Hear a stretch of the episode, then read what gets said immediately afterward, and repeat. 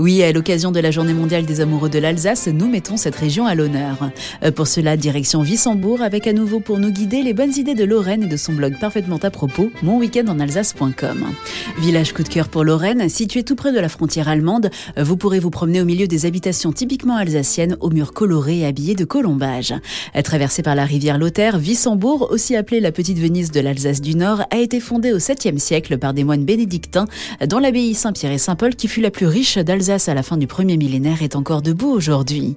Ce bâtiment de briques rouges, plus vaste église gothique du Bas-Rhin après la cathédrale de Strasbourg, est longé par un cloître dont la construction n'a jamais été achevée, qui vous mènera à l'hôtel Stanislas, ancienne résidence du roi de Pologne et duc de Lorraine, Stanislas Legzinski.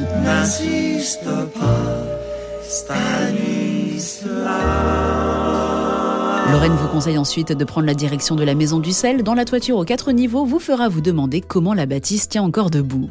D'abord hôpital lors de sa construction au XVe siècle, elle deviendra abattoir et entrepôt de sel jusqu'au XVIIIe. Sur les conseils de Lorraine, vous devrez ensuite emprunter le chemin des remparts qui va vous mener sur une boucle en arc de cercle à la découverte de l'ancienne structure défensive de la ville. Une fois votre visite de Wissembourg terminée, les amateurs de nature pourront avoir un point de vue incroyable sur toute l'Alsace, à moins de 20 minutes de route.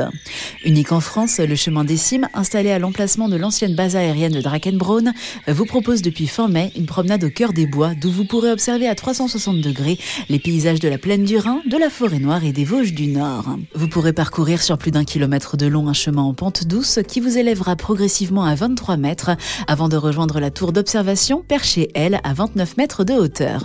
Euh, pour conclure cette promenade à la cime des arbres, les plus audacieux pourront s'élancer sur un toboggan long de 75 mètres. Je regarde, ça, ça tu sais, euh, le truc là Le haut du toboggan ainsi pour une découverte complète de la région par un village typique et par un point de vue sur ses parcs naturels. À l'occasion de la Journée mondiale des amoureux de l'Alsace, rendez-vous donc sur le blog de Lorraine, monweekendenalsace.com, qui vous donnera l'envie de découvrir Wissembourg et sur le site chemindecimesalsace.fr pour une balade insolite en pleine nature.